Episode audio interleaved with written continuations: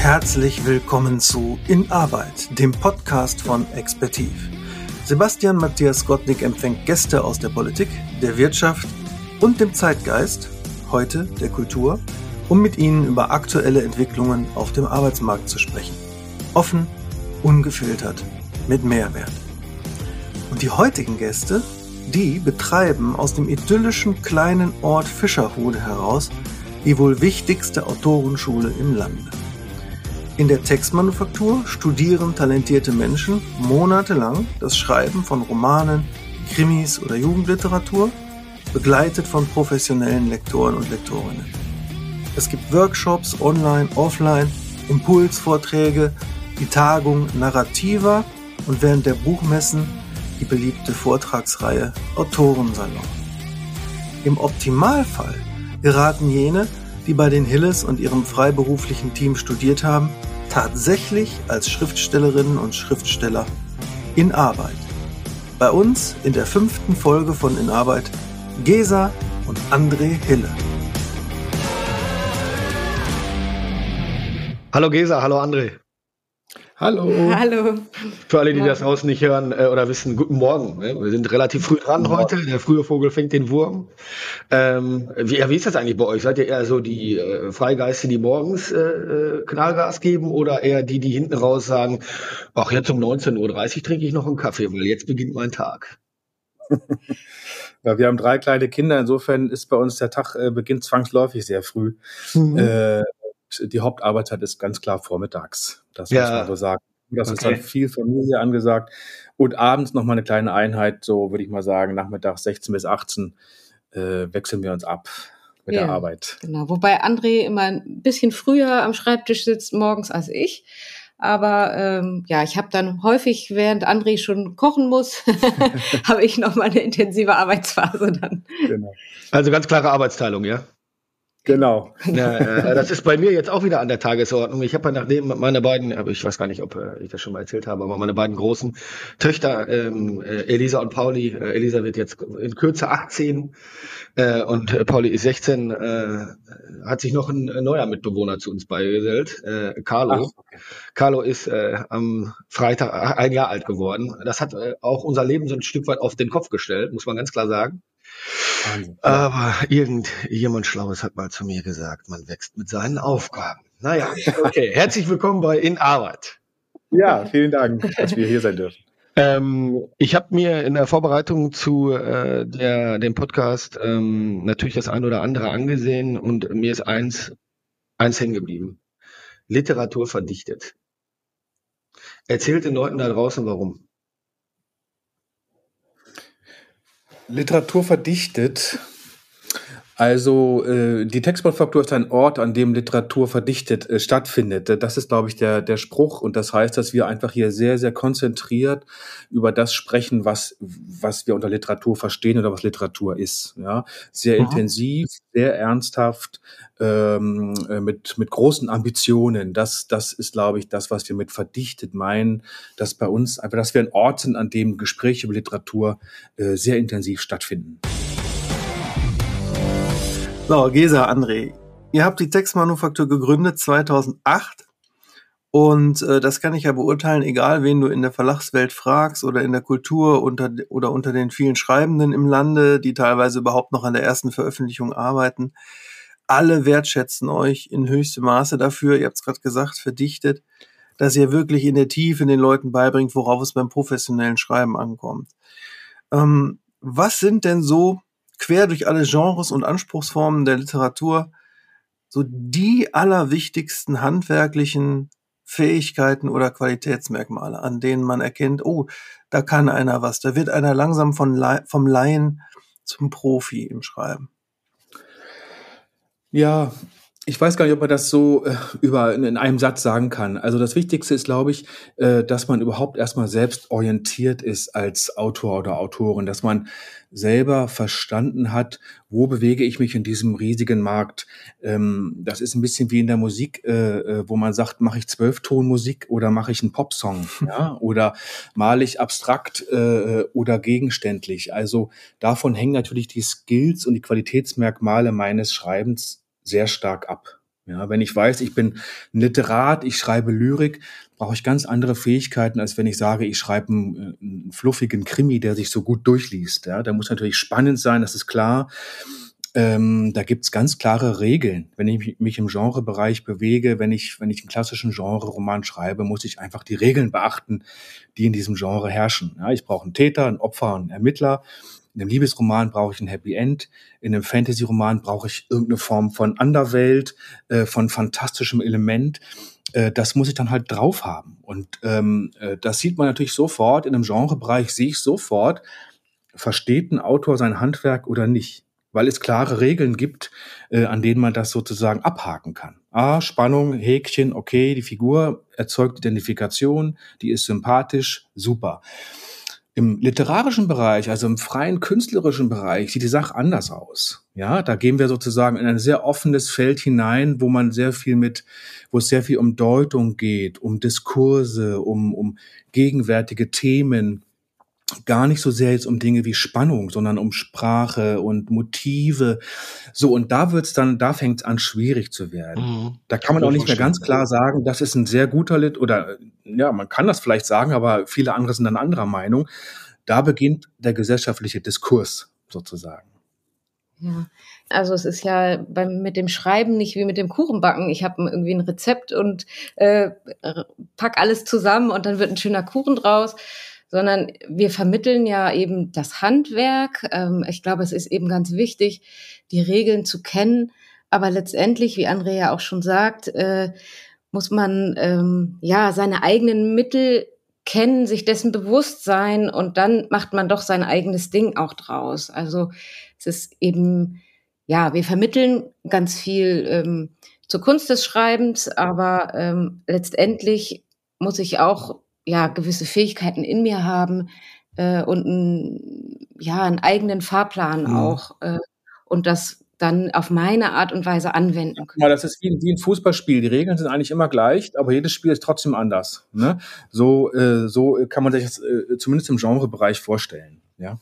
Hm, okay, also ist es äh, das, äh, verstehe ich richtig, dass ihr das äh, Handwerkszeug, das Rüstzeug weitergebt, ja, ähm, und schaut, dass auf der Autobahn nicht nach rechts und links gefahren wird, sondern gerade auf der Strecke geblieben wird.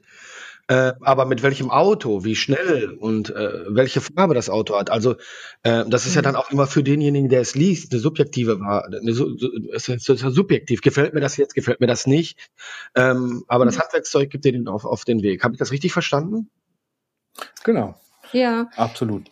Okay. Genau, es ist ja so, dass auch jeder eben äh, da eine eigene Herangehensweise hat. Äh, der eine, der kommt von den Figuren her, der hat irgendwie eine Idee zu einem bestimmten Charakter und äh, der Roman entwickelt sich durch die Entwicklung der Figur.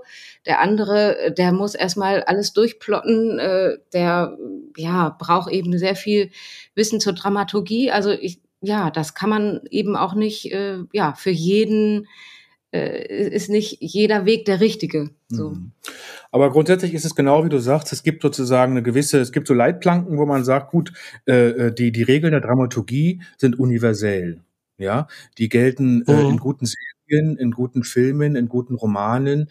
Also wenn ich spannend schreiben möchte, äh, muss ich einfach gewisse handwerkliche Fähigkeiten mitbringen, um diese Spannung zu erzeugen.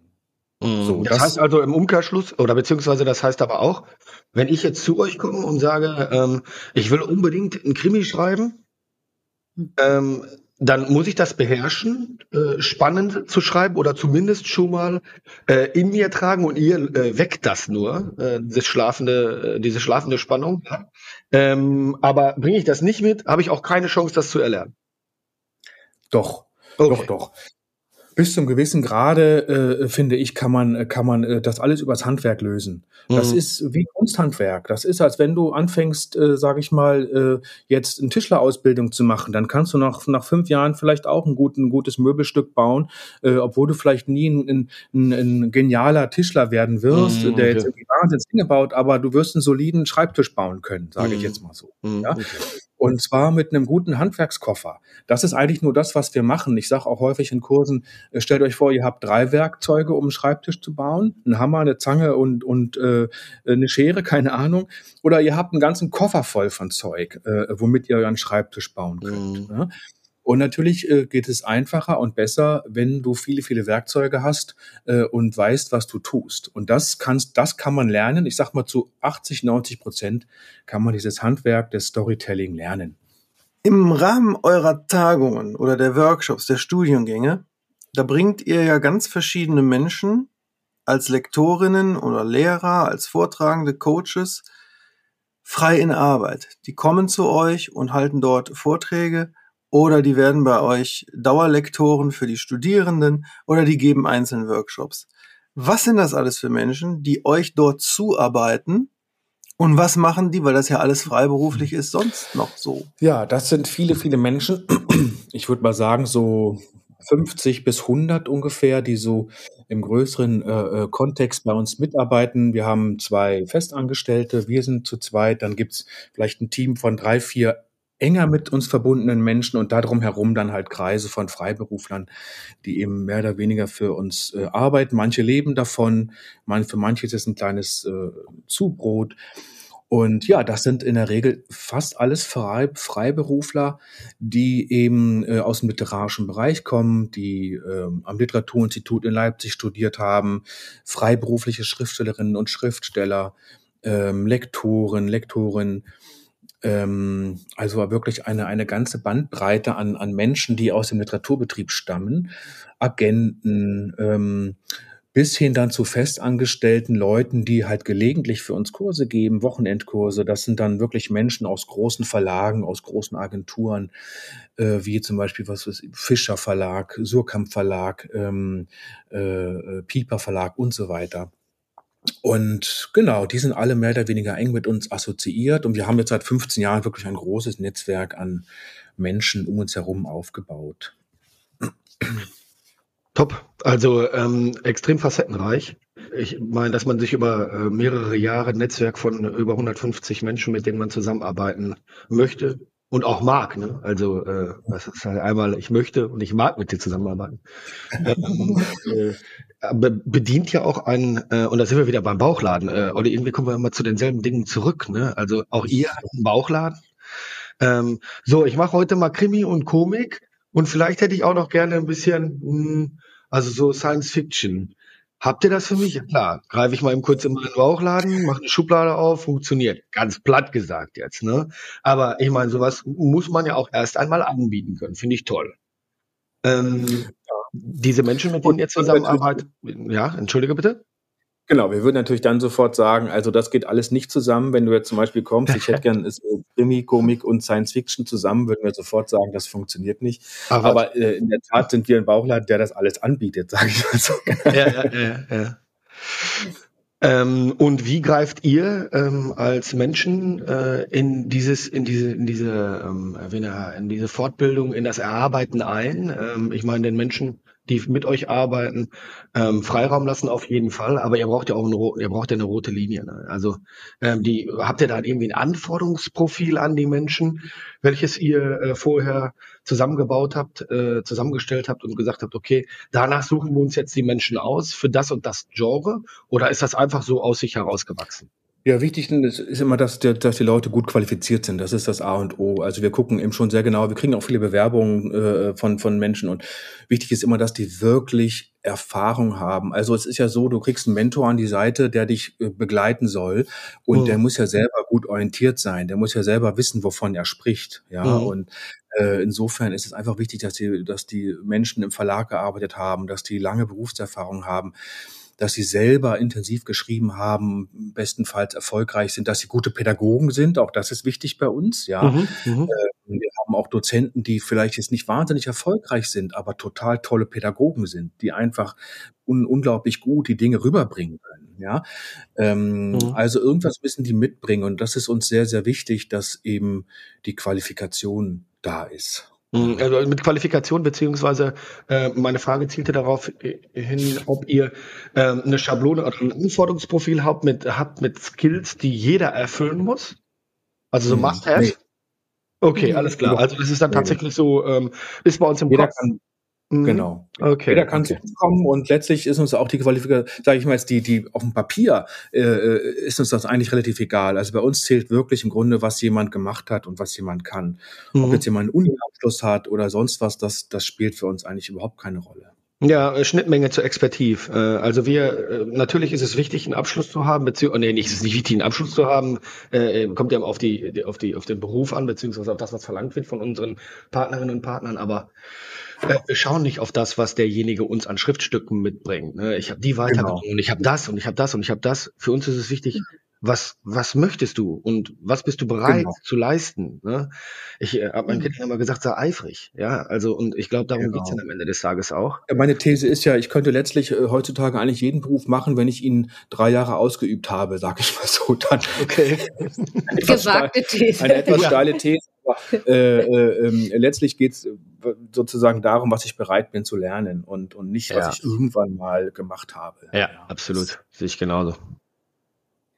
Ja, André ist bei uns auch tatsächlich für die, für die Auswahl unserer Dozenten und Lektoren hauptsächlich zuständig und mhm. hat einfach, glaube ich, auch ein gutes Gespür für Menschen. Ähm, und ja, das hat eigentlich bisher fast immer so gepasst. Also wir haben die Leute, die arbeiten viele, viele Jahre für uns. Also mhm. wir haben sehr treue Mitarbeiter, kann man so sagen. Mhm. Es geht ja auch in diesem Blog um Arbeit. Was ich vielleicht, was uns auch ganz, ganz wichtig ist, ist eben diese, diese Freiheit bei der Arbeit. Das war von vornherein, war eigentlich eins, eins der wichtigen Konzepte bei der Textmanufaktur, dass, dass man im Grunde von, äh, von, von, von den Kanaren aus arbeiten kann für uns oder von sonst wo. Dass es eigentlich völlig egal ist, dass wir rein ergebnisorientiert arbeiten. Ja. Also wer äh, für uns arbeitet, der betreut Studenten oder gibt einen Online-Kurs und das, äh, der Rest ist uns eigentlich egal. Wichtig ist, dass das Ergebnis stimmt ähm, und wir zahlen, glaube ich, ganz gute Honorare und äh, äh, aber ansonsten sind die Menschen frei. Also es gibt keine Anwesenheitspflichten oder irgendwas. Das wir sind im Grunde hyper hyper flexibel. Das war immer eigentlich mein hm. äh, mein Ziel auch. Das heißt also auch vor Corona, weit vor Corona habt ihr schon mobiles Arbeiten praktiziert. Von Anfang an, seit 15 Jahren machen wir das. Okay, genau. okay. Wir ja. haben Menschen überall in Europa und ähm, äh, äh, und mein mein Ideal war es immer von zu Hause aus zu arbeiten. Ich ich brauche kein Büro, ich will auch kein Büro. Äh, mhm. Ich finde das schrecklich, mit anderen Menschen irgendwo in einem Raum zu sitzen und dann von neun bis 16 Uhr arbeiten zu müssen, obwohl ich gar nicht in der Lage bin, heute vielleicht zu arbeiten äh, und ähm, viel lieber abends arbeiten würde. Und das soll jeder für sich selbst regeln. Ähm, wichtig ist, also wir ist, ist ja nicht das, die Anwesenheit meines Körpers ist ja nicht das Entscheidende, sondern nein, nein. das Ergebnis, was ich nein, bringe. Und wann und wie ich das bringe, äh, ist, ist völlig äh, äh, zweitrangig. Ja, in eurer Berufs, in eurer Berufswelt, die für euch in eurem Kosmos äh, klappt das gut, hundertprozentig. Bin ich äh, alleine von dem, was ihr erzählt, äh, klappt das gut. Äh, also es gibt oder es gibt Berufsgruppen wie zum Beispiel bei uns, äh, da musste einfach anwesend sein. Da gibt es gar keine andere Möglichkeit äh, in gewissen Sequenzen. Diese Freiheit, der Arbeit, André, beschreibst du ja auch sehr schön in deinem aktuellen Roman Jahreszeit der Steine, in der der Protagonist ganz zufälligerweise aus einem kleinen Ort heraus ein Literaturinstitut leitet. Das bringt mich zu der äh, dritten Frage. Äh, denn ihr kennt ja den Literaturbetrieb, wie er jetzt ist, aus dem FF. Und ähm, wie ist überhaupt momentan die Chance für Menschen da, den Fuß mit einem Manuskript in die Tür zu bekommen? Entweder das oder aber auch in die Tür zu bekommen in anderen Berufen. Also zum Beispiel viele Studierende wollen ja Lektor oder Lektorin werden. Das ist die eine und die, der sich dann anschließt, ist, wie kann es sein, dass dieser Roman, den du jetzt zum Beispiel draußen hast, der sehr ruhig ist, sehr fein, sehr still, in dem gar nicht so viel passiert, sondern mehr beobachtet wird, tatsächlich wunderbar publiziert werden konnte, während sehr viele vergleichbare Bücher äh, doch auch abgelehnt werden bei ähnlicher Qualität. Ja, wie ist der Stand der Branche? Ist äh, äh, auch ein bisschen geprägt durch Verunsicherung momentan natürlich. Ihr werdet das auch alle selber äh, an euch merken. Äh, man guckt viel Netflix äh, äh, oder Netflix vielleicht gar nicht mehr so, aber Serien, äh, Mediatheken und so weiter. Das Lesen geht ja kontinuierlich zurück. Das Lesen von Büchern. Also der Markt ist, äh, ist sozusagen ist kein wachsender Markt. Ähm, man ist immer froh, wenn er stabil bleibt, der, der Buchmarkt, der Lesemarkt. Mhm. Andererseits gibt es erfreuliche Tendenzen. Junge Menschen lesen wieder mehr. Dann gibt es dieses Phänomen BookTok, dass die auf TikTok junge, äh, überwiegend äh, weibliche Leserinnen plötzlich Bücher hypen, die dann ganz aus dem Nichts heraus wahnsinnig erfolgreich werden. Also mhm. es wächst da anscheinend schon eine Generation nach, die, die doch auch wieder sich mit dem Medium Buch beschäftigen ähm, äh, vielleicht auch so ein bisschen als Art Retro, äh, Retro-Style schon. Ähm, ähm, ja, ähm, insofern sind wir in einer Branche, die gerade schon auch ein bisschen von Verunsicherung geprägt ist. ChatGPT ist in aller Munde. Ähm, die Drehbuchautoren in Hollywood, die streiken. Also wird, wird demnächst per Knopfdruck ein Krimi geschrieben werden. Äh, wer braucht dann noch Autoren? Wer braucht noch Lektorinnen, wenn das ChatGPT erledigen kann? das sind natürlich schon Fragen im Hinterkopf, die so ein bisschen, bisschen herumgeistern äh, bei uns, wie, wie fast in jeder Branche ja momentan. Ne? Nichtsdestotrotz behauptet sich das Lesen, ist das einfach schon auch sehr stabil und, und ähm, äh, die Menschen, es kaufen weniger Menschen Bücher, aber die, die Bücher kaufen, kaufen dafür mehr Bücher. Ne? Das, äh, Den Eindruck äh, habe ich auch. Also wenn ich in, in, in einen äh, Buchladen und ich glaube, äh, es gibt ja nur noch einen großen, eine große Kette, äh, ohne hier Werbung zu wollen. Ja, ich glaube, jeder weiß, was ich wenig, welchen, welche, welchen Laden ich meine. Also wenn ich da reingehe, der Laden ist nicht nur an Weihnachten ja. ist immer rappelvoll. Und die Leute ja. tra tragen da massig Bücher raus. Ihr seid nah dran. Ich wundere mich gerade eben darüber, dass der Buchmarkt oder das Lesen stagniert.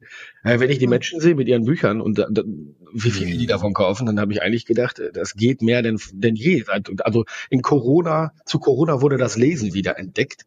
Ja. wenn du dann noch mit BookTok, BookTok kommst, ähm, mhm. Also ich kenne das von YouTube äh, oder äh, von aus Social Media, dass Musikvideos oder Lieder gehypt werden, aus dem Nichts, mhm. dann irgendwie 10 Millionen Klicks haben und äh, gäbe es MTV und Viva noch, dann wahrscheinlich morgen äh, im Fernsehen liefen. Ja, für die, die das äh, nicht kennen, das waren früher Musikkanäle, die man im Fernsehen schauen konnte. Ja. Ähm, aber ähm, äh, BookTok, ja, aber auf der anderen Seite natürlich durch die Digitalisierung auch die Möglichkeiten für Menschen, die es noch, die noch nicht bei euch waren, so Hidden Champions vielleicht, ähm, mit einmal so nach vorne zu schießen und ähm, ja auch auch auch ja dann nicht unbedingt berühmt zu werden, aber das, was ich getan habe, würdigen zu lassen. Ähm, Finde ich nicht verkehrt. Ich weiß nicht, wie ihr dazu steht, ob, da, ob ihr euch den Markt kaputt machen oder, oder, oder. Aber äh, bietet ja auch Chancen. Ne? Mhm. Auf jeden Fall. Also äh, äh, ich habe da überhaupt nichts dagegen. Äh, die, die Booktalkerinnen holen natürlich dann plötzlich Bücher raus, die überhaupt niemand auf dem Schirm hat. Das kann manchmal auch ein Klassiker, ein englischer Klassiker aus den 80ern sein oder so. Ach so, halt, ich dachte, das wären nur äh, neue Exemplare, also nur neue nee, Bücher. Das sind, sind auch alte dann, ja. Mhm. Vollkommen undurchschaubar. Also das ist sozusagen jemand, der viele Follower hat, holt irgendein Buch raus, findet das gut, hält das in die Kamera und plötzlich geht das ab. Äh, äh, also das ist vollkommen unberechenbar geworden. Äh, äh, deshalb ist es auch so schwierig, Bestseller zu konzipieren oder sowas. Das ist eigentlich äh, ganz schwierig. Natürlich kann man so bestimmte, klar, wenn man jetzt einen Fitzek hat, äh, dass der ein Bestseller wird, ist relativ wahrscheinlich. Mhm. Aber ähm, ja. Ja, aber irgendwie ist es ja in der Buchbranche auch so gefühlt, dass sie äh, von einer Krise in die nächste stolpert. Äh, die E-Books waren ja irgendwie ähm, eine der Krisen, die ich in meiner Verlagszeit so mitgekriegt habe. Und immer hieß es, äh, es werden weniger Leser, aber es gibt immer noch Leser und es gibt immer noch Bücher. Also irgendwie geht es immer weiter. Ähm, aber es ist tatsächlich, glaube ich, war schon immer schwer und ist immer noch schwer, als Autor einen Verlag zu finden, veröffentlicht zu werden. Das kann man schon so sagen. Ähm, es hat sich immer mehr äh, hier etabliert, dass man über die Literaturagenturen den Weg in den Verlag findet. Ich glaube, das ist immer noch der allerhäufigste Weg, ähm, da reinzukommen, kann mhm. man so sagen. Ähm, ja, ansonsten ist einfach auch viel, viel Glück dabei. Ja, also ähm, auch da wieder eine Schnittmenge zur, zur Expertise. Ne? Also äh, es kommen ganz, ganz viele Menschen zu uns, äh, von denen äh, meine Bekannten und Freunde sagen, äh, wofür brauchen die euch denn? Die sind doch total qualifiziert und die sind super gut mhm. unterwegs und eifrig und das, die könnten doch, die können sich doch alleine einen Job suchen. Ja, können die, wollen die aber nicht. Weil mhm. die ganz genau wissen, äh, durch das Erstgespräch, durch äh, Netzwerk, durch Empfehlungen, was auch immer, äh, die Expertiv hat vielleicht auch äh, Partner, die jetzt die Stellen, die sie gerne haben möchten, nicht ausschreiben. Oder die Expertiv weiß auch, passt das im zwischenmenschlichen Bereich bei der Firma? Das weiß ich durch zwei Bewerbungsgespräche mit Personalleitung und Geschäftsführung nicht. Und dann verschreibe ich mich denen und dann arbeite ich da sechs Monate und muss dann sagen, ah, Probezeit heißt Probezeit, weil man probiert sich aus. Ich glaube, ich muss woanders hingehen. Ich meine, bei uns hat man auch nicht die hundertprozentige Sicherheit. Ne? Ich male ja jetzt keine Blümchen an die Wand, aber schon eher. Und dass dann über äh, eure Dienstleistung gegangen seid, äh, gegangen wird. Und ich habe das gesehen. Also ihr seid ja auch ganzheitlich unterwegs. Ne? Ihr bildet aus und dann geht's an die Vermarktung und Verlagssuche. Also ihr begleitet die ganze Zeit. Und genau das ist es doch. Die Nachhaltigkeit. Und die gibt einem Recht. Da bin ich felsenfest von überzeugt. Ne? Mhm. Deshalb, äh, äh, mich freut's, wie ihr da unterwegs seid und alles Taco. Ja. Vielleicht noch die letzte Frage von, von Oliver. Wie, wie bin ich in den Verlag gekommen? CH Beck, ein, ein toller, ähm, äh, kleiner literarischer, großer juristischer Verlag. Ja, ich glaube, was natürlich schon im, im literarischen Bereich ist es wirklich sehr, ich habe ja vorhin schon gesagt, sehr schwierig, objektive Qualitätskriterien aufzustellen. Ich glaube, da zählt dann sowas wie der Ton, die Stimme, eine, so eine Art Authentizität, auch wenn das ein, bisschen abgegriffener Begriff ist. Ähm, und äh, mein Buch äh, handelt ja von einem Tag und es ist eine Art Bewusstseinsstrom dieses einen Tages, ähm, äh, eher so eine, so eine Schule der Wahrnehmung. Und ähm, also immer wieder wurde gesagt, dass es einfach ein sehr, sehr literarischer Roman ist, der das, das Lektorat überzeugt hat im Verlag. Die Volontärin, äh, ähm, die zu dieser Zeit im Verlag war, sagte, Mensch, André, ich habe jetzt dein Buch eine Woche gelesen. Ich war so drin in deiner Gedankenwelt, es fiel mir richtig schwer, wieder äh, rauszukommen und in mein Leben zurückzufinden, so ungefähr. ungefähr. Aber natürlich ist es auch ein Stück weit vielleicht ein bisschen Glück. Na klar, man, man kennt die Menschen, man ist sich sympathisch. Ähm, da wird man von vornherein natürlich anders, etwas anders wahrgenommen, aufgenommen aber niemand äh, publiziert ein Buch aus Sympathie. Ähm, das, äh, das reicht nicht, weil dafür geht das durch viel zu viele Instanzen durch. Das muss dann durch die Presse, durchs Marketing. Der Verleger muss am Ende zustimmen. Und den zum Beispiel kenne ich gar nicht. Und äh, dem ist Sympathie äh, wurscht. Also Natürlich kann ein Kontakt, kann, kann vielleicht ein erster C in der Tür sein, aber dann muss es am Ende doch, muss, muss es überzeugen. Irgend, irgendwen muss es überzeugen. Am Ende des Tages muss es immer irgendwen überzeugen. genau.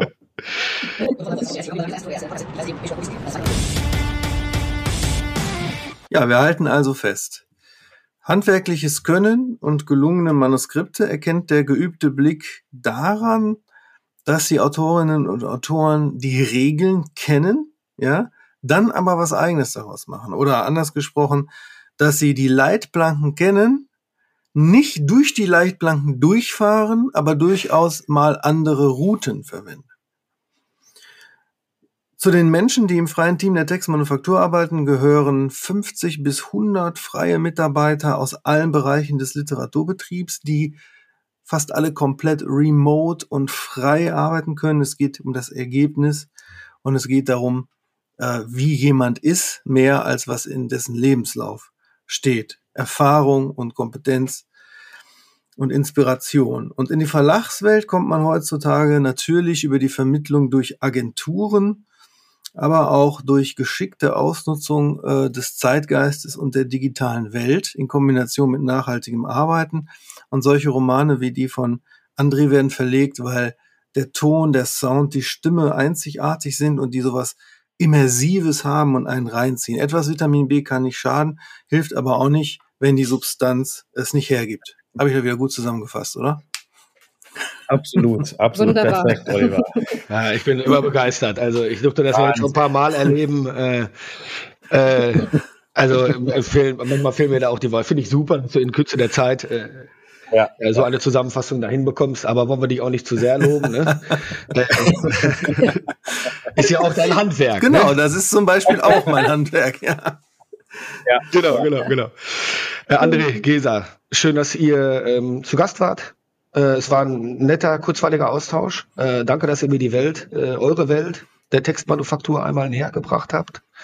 Ähm, das ist das Tolle an dem Podcast. So wie in der Zeitarbeit ich in die Betriebe gehe und ich jeden Tag Sendung mit der Maus habe, weil ich kennenlerne, wie Styropor hergestellt wird oder ein Brotaufstrich, äh, dessen Name mit N anfängt, äh, ähm, äh, ja, fabriziert wird, äh, ist der Podcast auch für mich äh, da, um rauszufinden, wie André und Gesa arbeiten und was sie so tun und alle anderen auch.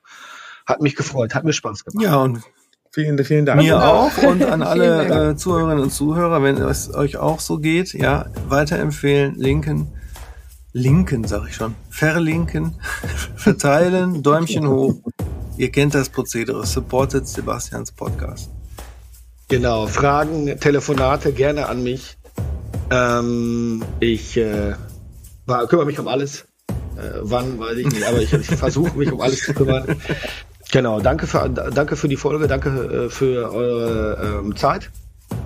Passt auf euch auf, wir bleiben in Arbeit. Das war's mit In Arbeit, der Podcast von Expertiv. Moderation Oliver Uschmann. Host Sebastian Matthias Gottlieb. Eine Produktion von Westwind.